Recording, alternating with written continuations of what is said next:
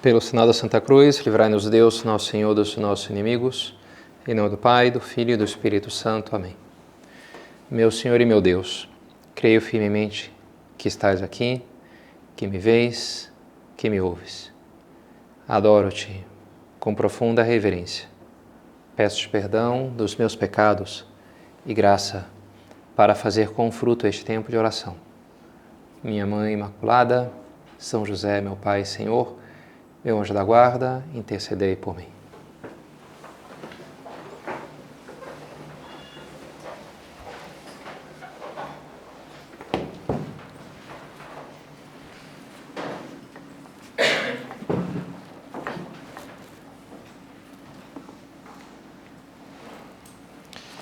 E foi para sua própria cidade e se pôs a ensinar na sinagoga local, de modo que todos ficaram admirados típico momento em histórias né, de heróis, de aventuras, é o retorno do herói à sua casa, ao seu lar, ao seu país. Tipicamente depois de ter feito né, mil coisas importantes.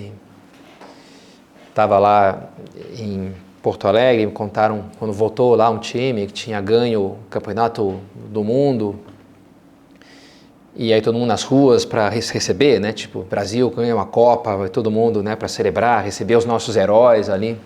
Tem um caso eu escutei de um rapaz que tinha que trabalhar e pediu, falou com o chefe, chefe, olha, nesse dia não vou poder ir porque ah, tem que vir trabalhar aqui, que história é essa? Não, não vou, perdeu o emprego, mas não perdeu a oportunidade de ir lá e comemorar a grande vitória do seu time, porque é bem um momento assim, né, que muito marcante, né, a exultação da, dos heróis. Jesus teve algum momento desse, de voltar para sua terra de origem, para a cidade onde ele se criou? Teve, voltar para Nazaré. Mas a coisa não saiu tão bem assim. Pelo contrário, né? Ele foi para sua própria cidade e se pôs a ensinar na sinagoga local, de modo, modo que ficaram admirados. Outra passagem diz que ele pegou e leu o, o, o livro da lei, leu Isaías, o profeta Isaías, na verdade, e aí, e aí comentou, fez uma homilia, e ficaram aqui, só disse rapidamente, só ficaram admirados com os seus ensinamentos. Diziam, de onde vem essa sabedoria e esses milagres? Não é ele o filho do carpinteiro? Sua mãe não se chama Maria? E seus irmãos não são Tiago, José, Simão e Judas? E suas irmãs não estão aqui conosco? De onde então lhe vem tudo isso? E ele tornou-se para eles uma pedra de tropeço Jesus, porém, disse: Um profeta só não é valorizado em sua própria cidade, na sua própria casa. E não fez ali muitos milagres, por causa da incredulidade deles. Propter incredulitatem eorum, né? diz assim, né? pela sua incredulidade. Não pôde fazer ali milagres, por essa dificuldade que ele encontrou. Interessante, né? Várias passagens no Evangelho, a gente lê que Jesus coloca como condição para ele fazer milagres a fé das pessoas. Ele pede essa fé previamente. As pessoas têm que ter essa fé para que ele possa fazer milagres. Mas a fé não era justamente de alguma maneira causada pelos milagres, pelos sinais que ele fazia? De alguma maneira, não era essa própria assim função dos milagres na vida de Jesus? Então ele fazia um prodígio ali, um milagre, e aqui ele servia de sinal para que entendessem que de fato ele era o filho de Deus, um homem de Deus, e a partir daí crescem nas suas palavras. Não é assim que a coisa funcionava? Então por que, que ele exige a fé antes do milagre, se ela não é um produto do milagre? Não é essa a ideia? Bem, de alguma maneira sim, mas não é certo dizer de todo, pelo menos, que a fé tem que ser assim uma consequência do milagre, pelo menos não totalmente. A gente vê isso que as pessoas que obtêm milagres maiores são os que creem tendo visto menos, tendo que, que, menos viram, os que exigem pouco. Jesus elogia a fé dessas pessoas que creem muito sem ter visto muito. Tem o centurião que eh, diz que nem precisa vir aqui, estou na minha casa, né? não sou digno de que entreis em minha morada, basta dizer uma palavra e pronto, né? Outras pessoas não, deixa ele vir, deixa tocar, né? as pessoas querem assim um contato, querem ver. Não, não precisa, não precisa, não precisa ver. Não precisa estar aqui falar umas palavras mágicas ou fazer um negócio assim, né? Não precisa. Exige menos. a hemorroísa, né, que eu toque a orla do seu manto, não preciso a atenção dele, que ele... não precisa, exigem menos. São as pessoas que têm mais fé e por isso obtêm grandes milagres. Né? Essa fé que Jesus pede para nós, daria para entender, portanto, que é mais uma confiança nele, na pessoa dele. Não é só um raciocínio do tipo, se ele fez milagres, logo. Não, eu, eu confio no seu poder e no seu amor ao mesmo tempo, né? Que ele quer o meu bem, que ele é capaz de me produzir esse bem.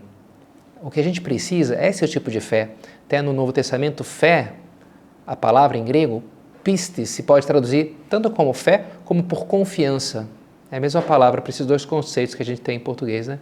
Confiar no Senhor, acreditar e confiar. Então, quando ele pede fé, ele pede que a gente confie nele. Confie em mim, ele diz assim, né? E a partir daí, ele vai fazer grandes coisas na nossa vida. É preciso a confiança, até porque tem momentos na vida, etapas da nossa vida, que a gente não vai ver as coisas com clareza. Onde é que isso aqui vai dar? Como é que isso aqui vai terminar? A vida como um todo é algo assim. Né? A gente não sabe o que é o final. Nem olho viu, nem ouvido ouviu, nem jamais passou pela cabeça do homem que Deus tem preparado. O que vai ser o céu? A gente não sabe bem, né? Não tem noção. Mas a gente confia e vai em frente. Precisamos confiar no Senhor. O seu poder na nossa vida não é para ser uma espécie de mágica, né? uma coisa ali que a gente controla. Não, não é isso. É, é uma relação com uma pessoa, não com umas forças ali que eu mais ou menos trato de manipular. Deus quer ser alguém para mim, alguém importante, é o meu pai, é o meu amigo, o meu salvador. Uma hora os fariseus pedem inclusive um sinal para Jesus, queremos que nos faça um sinal. E Jesus se recusa porque eles querem algo externo, mas interiormente não se entregaram ao Senhor, não confiam nele, não acreditam nele interiormente. E isso já não resolve só fazer uma coisa aqui externa, não, não é assim.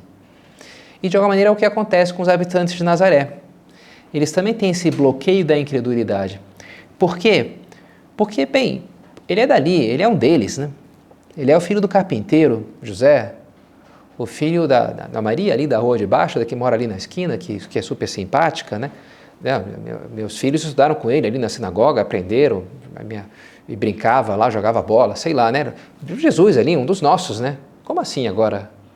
Ele está agora ensinando e, e falando coisas e, e fazendo sinais e não faz muito sentido, não bate. Parece que não, se é alguém próximo, não tem como ser alguém assim extraordinário. E essa maneira de pensar fechou. Os habitantes de Nazaré a graça. Um, uma hora saiu lá em Porto Alegre, tem uma cidade vizinha que chama-se Canoas. E aí um padre amigo distribuiu uns, uns santinhos lá de, do Beato Álvaro em Canoas na missa e na semana seguinte uma senhora voltou, olha padre, aquele santo lá que você me passou, rezei e curou o meu filho de hepatite B. Só que a hepatite B não tem cura. Eu me lembro bem das coisas médicas, né? E, e, aí a gente começou, comentou essa história, ó, oh, daqui a pouco pode ser um milagre da, da canonização?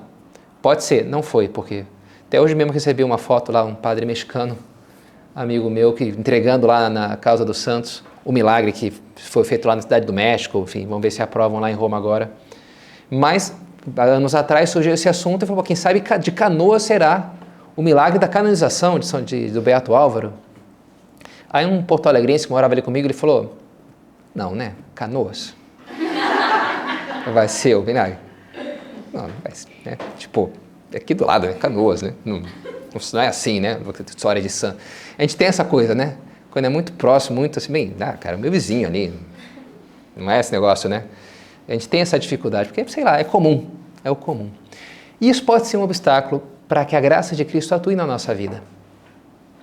São José Maria ele falava da tentação do extraordinário. E é sobre isso que eu queria então tratar nessa meditação. A tentação do extraordinário, essa falta de fé que, que significa isso daí.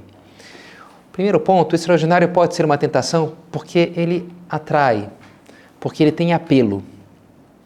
Já desde a antiguidade a gente vê escritores que inflam os números, né? essa coisa Flávio José, historiadores, eles aumentam o número dos exércitos, né? o tamanho das cidades, criam monstros. Por quê? Porque eles entendem que chama mais atenção, funciona mais numa história aquilo que é mais chamativo, né? aquilo que é mais extraordinário. Até hoje, sei lá, né? tem o, o sensacionalismo no jornalismo, o circo lá, que tem coisas, sei lá, aberrantes, até as redes sociais hoje que nos colocam, que sabem que de alguma maneira acreditam que vai mexer mais com a gente, nem que seja despertando um sentimento de repugnância e ódio, mas aquilo mexe emocionalmente, então, ou deixa eu colocar, porque isso aqui gera engajamento, né? Aquilo que é o estranho. Por que, que é assim? Olha, eu penso porque a gente foi pré-programado para detectar o diferente. Se você entra no teu quarto, está tudo igual, você não repara nas coisas, mas tem uma coisinha fora do lugar que habitualmente, aquilo tipicamente, opa, bem, pode ser que o teu quarto está tudo fora do lugar habitualmente, tudo bem, aí você não vai reparar em nada, né? Mas quando mudou alguma coisinha, sabe? Quando tem, tem essa pessoa, não conheço essa pessoa, né? Não tá, se, aí eu presto atenção, né? Não, não, é normal que essa pessoa esteja aqui ou que isso esteja aqui, né? Por que que é assim? Talvez, não sei, de, de um perigo, a gente está Hum, sei lá, fazendo uma coisa ali, daqui a pouco aparecer um, um tigre, não sei, né? Ou uma oportunidade, né? Um risco grande ou uma oportunidade. A gente, de alguma maneira, é pré-programado para detectar o diferente, para prestar mais atenção naquilo que destaca do habitual. Então, muitas vezes se trata de capitalizar em cima disso, né? Olha, vende o que chama atenção, que é o diferente. E na religião isso entra também, na dúvida. Um exemplo típico é esse livro A Legenda Áurea, que recolhe os, as histórias dos santos, um livro medieval, que é bem assim, o sabor medieval, as coisas têm que ser muito intensas, que era uma vida, sei lá, muito dura, assim, muito morte, muito... não era fácil, né? Então tem que ser uma coisa muito forte. Então a história dos santos são super extraordinárias, os milagres, os martírios super cruéis, né? Então uma coisa assim, São José Maria até brincava quando ele lia lá no, na, na vida de São Nicolau de Bari, que dizia aquilo, que, que ele era tão santo que quando ele era bebê, ele não mamava nas sextas-feiras de quaresma. E São José Maria falava aquilo, bem, não existe isso, né, cara? Todo mundo mama e acabou, né? Sei lá se é sexta-feira de quaresma ou não. Mas tinha que ser um negócio, não é tão ele que nasceu já levitando e tinha uma áurea, né, bebezinho, ele fazia assim, lançava raios, sei lá, né? Uau, né? Porque a gente lê essas coisas e chama atenção, né? Mas São José Maria dizia, olha, não entra nessa, né? A gente tem que ser santo na vida ordinária, nas coisas de cada dia. Que eu quero dizer com isso? Que, que a história de rezar, de milagre é bobagem, que a gente tem que se ater ao dia a dia, as coisas corriqueiras, isso é que importa, é isso que vai fazer um mundo melhor? Não, não é bem isso que eu quero dizer. São José Maria era um homem de fé, e eu quero ser também, né? E tenho fé que existem milagres, que a gente tem que sim que rezar. E até porque a vida não teria sentido sem a fé, e por isso não faria sentido buscar um mundo melhor sem a fé. Mas o que a gente tem que ter presente é, é, é esse risco do desvio de atenção, que pode representar o apelo do extraordinário. Pode desviar nossa atenção do que importa, nisso atrapalha. Pode gerar essa outra forma de carência de fé, que é essa incredulidade dos habitantes de Nazaré, essa incredulidade diante do ordinário a gente deixa de ser capaz de enxergar ali Deus. A ação da graça, a transcendência, a beleza do simples.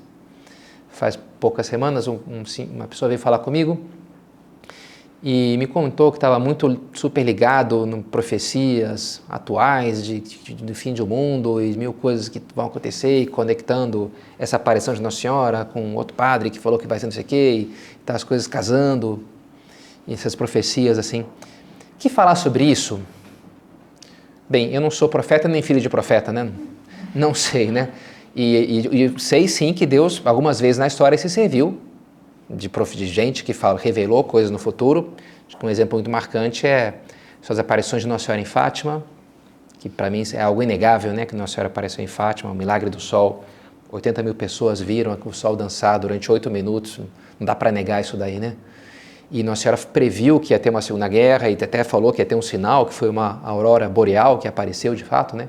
E um pouco antes da Segunda Guerra. Então, enfim, Deus se serve dessas coisas e de aparições de Nossa Senhora também para nos preparar de alguma maneira para o futuro. Agora, eu, é verdade que eu me considero sim uma pessoa bastante racional e que tem uma certa um pé atrás para abraçar muito assim profecias, teorias da conspiração, coisas assim que, que saem muito do normal. Tem gente que tem mais vontade, mais adesão a isso ou menor, né? Eu não tenho, na minha casa, até ganhei já uma fama de, uma fama de iconoclasta, porque ah, tudo você acha que é mentira, que é essa relíquia não, não é verdade, né? Tem um pouco uma certa fama assim. E tem coisas que, francamente, né? Do lado lá da, da minha universidade em Roma tinha um oratório de uma antiga residência de um, de um cardeal e tinha a lista das relíquias no oratório. Uma delas era o crânio de São João Batista menino. Como assim, né? Então, era o crânio de uma criança é, de São João Batista. Não, mas quando ele era menino, né? Claro. Cara, mas não, cresceu, ele cresceu. Mas na Idade Média, o que rolou lá de relíquia, história assim, enfim, acho que é conveniente ter um pouquinho de pé atrás com essas histórias, com essas coisas. Mas é claro que eu também tenho fé na ação da providência de Deus no mundo e nos milagres. Portanto, é, aceito sim, né? Não de cara as revelações particulares, mas também não rejeito de cara. Eu te confessaria que tem uma especial dificuldade, quem sabe, em revelações desse tipo, sabe, de fim do mundo, de que nunca a igreja teve uma crise pior e nunca o mundo teve uma crise mais grave do que a gente está vivendo hoje. Porque eu acho que só basta conhecer um pouquinho de história, que você vê bem, não sei se é bem assim, né?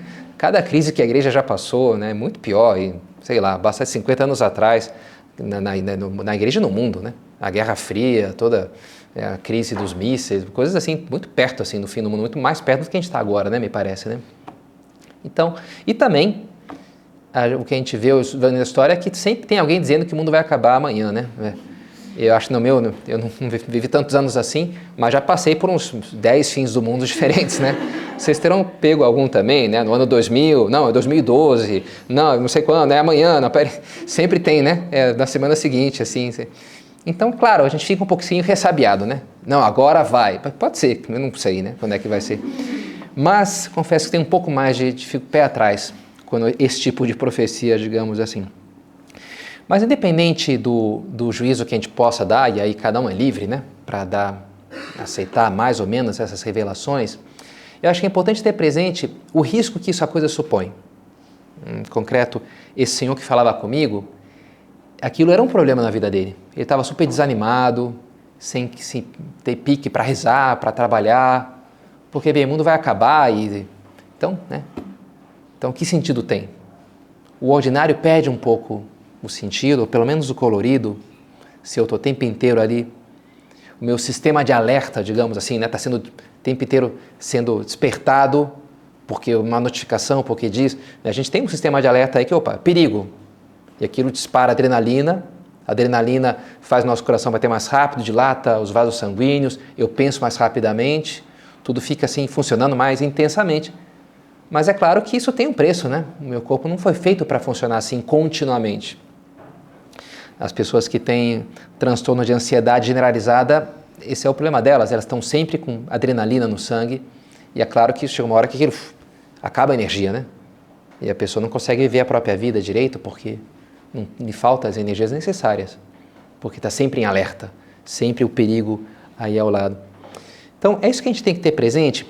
Claro, acho que a gente não está o tempo inteiro nos sites na internet, recebendo notificação, não, agora vai acabar mesmo o mundo, se confirmou. Enfim, acho que poucas pessoas estarão nesse, nesse extremo, mas é algo que poderia entrar de alguma maneira, de me impedir essa, essa tentação, esse apelo do extraordinário, me atrapalhar a enxergar a beleza da vida ordinária e de vivê-la mais plenamente. Né? Até porque quando a gente entra um pouco nesse estado de calamidade pública, o, o, governo ele se concede uma série de liberdades. Quando entra numa guerra ou tem um desastre natural, ok, estado de calamidade pública, então não preciso mais passar pelo Congresso, eu posso governar ali direto porque precisa de agilidade. Então você coloca ali, né? Cada um faz o que tem que fazer e pronto. Mas é claro, depois que passa aquele estado, terminou a guerra, o, governo tem que ser incitado, ó, acabou. Porque é confortável para ele ficar ali. Ah, não tem mais que depender do Congresso, eu faço o que eu quero. Mas isso é um perigo para o governado, né? Para o governante é confortável, mas para o governando, para o governado não. E, então, e para nós também é um confortável, digamos assim, você dizer, bem, hoje é muito especial, então eu não preciso fazer o que eu habitualmente faria. É um perigo, sabe? Não, porque hoje é sexta-feira, sei lá, né? Porque hoje, porque ontem foi aniversário, porque ontem foi, porque amanhã é Padre Pio, sei lá, amanhã é de fato, né? Então, sabe, a gente está sempre se dispensando do, do que está previsto, do ordinário, e a pessoa não vive a própria vida, né? Não, eu tenho uma política de alimentação, mas é porque hoje, enfim, e, também ontem, por acaso, e também amanhã, né? Sei lá, aquela coisa que tudo é, sempre tem algum motivo, né? E assim a gente não constrói coisas sólidas na vida. Se a gente está sempre se dispensando do previsto, do normal. Normalmente eu não faria isso. Normalmente eu não responderia assim. Normalmente eu, mas pelas circunstâncias atuais, mas e a pessoa não vive, né? Não cresce. Está atento ao agora, ao hoje, viver a nossa vida, isso é que importa, né? São José Maria, quando foi canonizado, o Papa João Paulo II o chamou o santo do cotidiano. O santo do cotidiano. Padre Pio, talvez é o santo do extraordinário, né? Porque ele faz cada milagre, né? Umas coisas assim super impressionantes. São José Maria, até alguma coisa um pouco mais extraordinária na vida dele, ele tratava de esconder. Porque ele queria que meus filhos não foquem nisso. Não é isso que tem que ser o foco, né? Quando é que eu vou começar a levitar na oração? Sei lá, né? Quando é que eu vou fazer essas mortificações? Vou ficar jejuando uma semana seguida? Sei lá. Não, faz a tua cama hoje, né? Sei lá, procura ser simpático com, a, com o porteiro do teu prédio, com aquela tua irmãzinha chatinha, né? Procura. É isso aí, entendeu? É, foca nisso, né? Aí está a tua santificação. Não está numa cama de faquir, né? Não está numa coisa assim extraordinária, né? Diz, dizia ele numa homilia marcante, essa, amar o mundo apaixonadamente, eu lhes asseguro, meus filhos, que quando um cristão desempenha com amor a mais intranscendente das ações diárias, está desempenhando algo onde transborda a transcendência de Deus. É, a pregação dele era muito isso, abrir os olhos para essa, esse transbordar da transcendência de Deus no ordinário. Por isso tenho repetido com insistente martelar que a vocação cristã consiste em transformar em poesia heróica a prosa de cada dia. Pois heróica que, que rima, não sei quantas sílabas, super difícil de a prosa é aquela coisa mais simples, sai escrevendo ali, aquilo vira uma poesia, uma coisa maravilhosa, né? Uma beleza. Na linha do horizonte, meus filhos, parecem unir-se o céu e a terra, mas não. Onde de verdade se juntam é no vosso coração, quando se vive santamente a vida diária. Portanto, deixem-se de sonhos, de falsos idealismos, de fantasias e atenham-se, pelo contrário, sobriamente a realidade mais material e imediata, que é aí onde está o Senhor. É aí onde está o Senhor. Santa Teresa uma hora falava: Deus está de trás das panelas. Você abre uma panela, tira opa, aqui está Deus, né? Assim, né? E é mais ou menos assim, entendeu? Aqui você encontra com Deus no simples, no ordinário, né? Se você não sabe encontrar Ele aí, você não vai encontrar Ele nunca, dizia São José Maria. Olhar para Ele aí, buscá-lo aí. Fiz o meu retiro faz pouco, lá escutamos nas refeições a biografia do Pedro Ballester, um jovem né, que faleceu lá. Ele é, nasceu e morreu na, na Inglaterra, por mais que é de família espanhola, e está com um processo né, de beatificação, teve uma, morreu de forma muito santa, assim, né? E uma vida muito simples, não é que, sei lá, né? Deu discurso na ONU, fez grandes milagres, assim. Mas é muito bonito você ver uma vida de uma pessoa assim e fala, pô, cara, foi santo, né? Foi santo. Essa pessoa... E que, que, mais o que, que ele fez? Ele levitava? Ele... Ah, não. Mas viveu santamente a vida ordinária. E por isso chegou no amor a Deus que transbordava para as pessoas à sua volta e fazia, lutava né, para oferecer as suas dores ali do câncer que ele teve que enfrentar. Aí está a santidade que talvez Deus espere de nós. Para isso, duas atitudes mais práticas para a gente terminar. Primeiro, ir ao mais simples. A igreja nos ensina isso. Não busca primeiro o mais complexo. Busca primeiro o mais simples. Um exemplo muito assim marcante, também um pouco extraordinário, chamativo, é, são os casos de possessão diabólica que, enfim, existem, né? Mas quando chega algum caso, para começar o exorcismo maior, né, a igreja, o bispo autorizar, primeiro é preciso que haja um laudo de um psicólogo, dizendo que aquela pessoa, a atitude dela não se explica a partir da, da, dos conhecimentos psicológicos atuais. Eu vi algum caso que aconteceu assim, de fato era um caso lá, e teve um exorcismo, e várias sessões. E eu fui um psicólogo que eu, que eu conhecia de perto, e era um muito, muito sério, e, e, fez lá, teve com a pessoa e viu, isso aqui não dá para entender muito do ponto de vista psicológico, né? Meramente humano, da ciência humana, o que está acontecendo com essa pessoa. E se procedeu então ao exorcismo. Mas o interessante é que, primeiro a igreja pensa, peraí, assegura que não é uma menina tendo um ataque esquérico, sei lá, né? Porque o namorado acabou com ela, ou sei lá, porque agora ela virou, não sei, né? Ou porque os pais estão se separando. Primeiro vamos dar uma explicação mais simples, depois a gente vai para o mais extraordinário, né? Começa pelo mais simples. Esse é, é um bom critério. Até também há pouco terminei esse o relato de um peregrino russo, que é um livro de muita fé e relata milagres. Mas uma hora o peregrino ele está um, andando junto com um cego e o cego tem estão os dois rezando na floresta e o cego tem uma visão a, a torre da igreja queimando e caindo, que pena. E eles chegam na cidade onde eles estão indo e de fato teve um incêndio e a igreja pegou fogo e caiu a torre, né? E aí ele fala, ó, oh, né, Deus me revelou, tá provado, né, que era uma revelação divina. E o peregrino, ele fala, não, não, não, te apresses a atribuir a Deus. Tem coisas do cérebro humano que a gente não entende muito bem como é que funciona.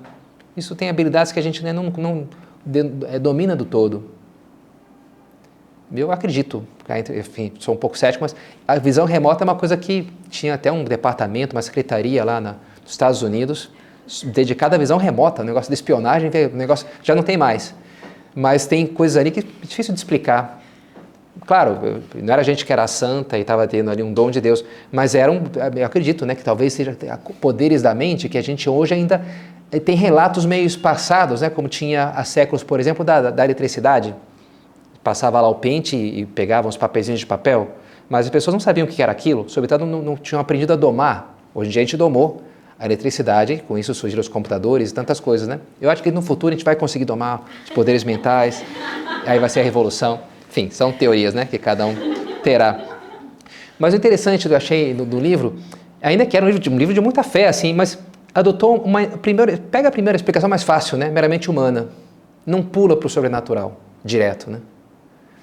E São José Maria falava muito de Dom Quixote, né, que via lá os gigantes nos moinhos, mas também ele citava um, um personagem menos conhecido de um escritor francês chamado Tartarin de Tarascon que ele vivia na fantasia das caçadas na África. Então, às vezes, eu ouvia um barulho na casa dele e é o rugido de um leão.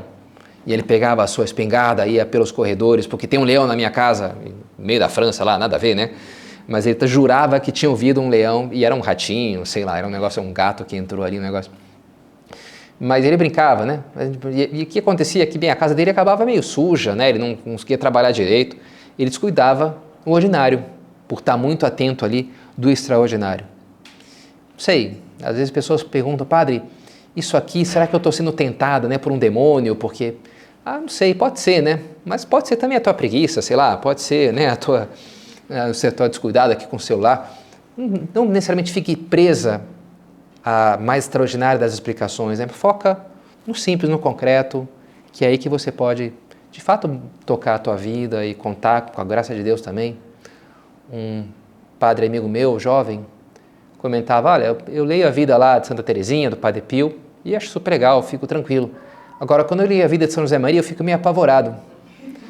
Porque porque ele eu posso imitar. Né? Isso eu poderia fazer também, né? Porque, sei lá, é o simples, né? Isso aqui é essa mortificação, esse é apostólico, se é mais assim, tem esse zelo que é Eucaristia. Isso aqui eu, eu sou capaz de imitar. Pois, vamos lá, vamos imitar, né? Vamos fazer, imitar Pedro Baester, viver o, o simples, né?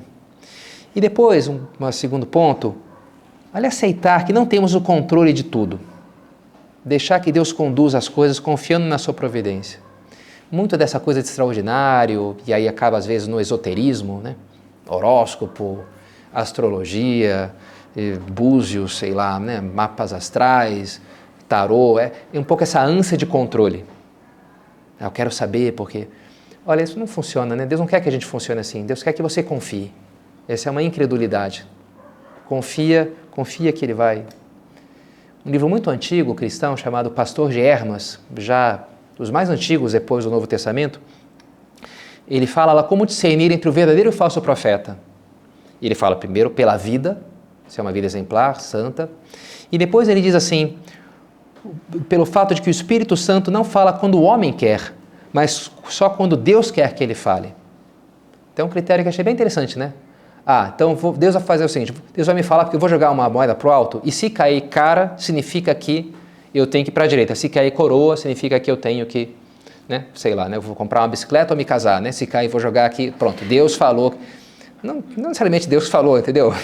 Deus fala quando Ele quer, não quando você quer, forçando a barra ali, né? Que vai agora. Isso não é de Deus, né? Os profetas tá quando, quando Deus quer que fale, não quando o homem quer. E, e, e deixa o futuro nas mãos de Deus e cuida, sim, do presente. Interessante, no profeta Jeremias, eles foram lá para a Babilônia, no exílio, e tinha lá uns profetas falando, olha, não, vai acontecer isso, vai acontecer aquilo. E, e Deus falou pelo, pelo, pelo profeta Jeremias, olha, isso vai demorar. Se atenham aqui ao bem da cidade, trabalhem, né? irei ainda demorar, se completarem 70 anos, eu estarei presente entre vós. Não vos deixeis enganar por profetas que vivem no meio de vós, ou por adivinhos, nem por precisas atenções aos vossos próprios sonhos. Esses profetas presumem falar-vos falsamente em meu nome. Eu não os enviei, diz o Senhor. Fique atento ao, ao atual, ao presente, não fique fantasias malucas e interpretações duvidosas, né? Vida ordinária. Fundo, espero ter convencido vocês né, a ter esse foco. Construir a nossa vida assim, no simples, no ordinário. Foi a vida de Nossa Senhora, né?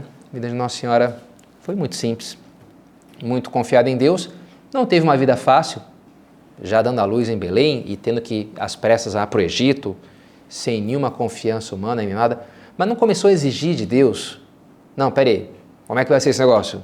Posso, você me garante que. Não, não, confio. Confiou e foi vivendo, e vendo cada dia o que tinha que fazer. Ó, não tem na Glória na Posada? Bem, então onde é que a gente vai? Aqui, vamos para lá, vamos. E pronto, o que, que a gente tem que fazer? Esse espírito, né? De encontrar Deus aí. Por isso Nossa Senhora tinha essa paz e transmitia essa paz. Oxalá também a gente saiba aprender do seu exemplo e fazer o mesmo também na nossa vida.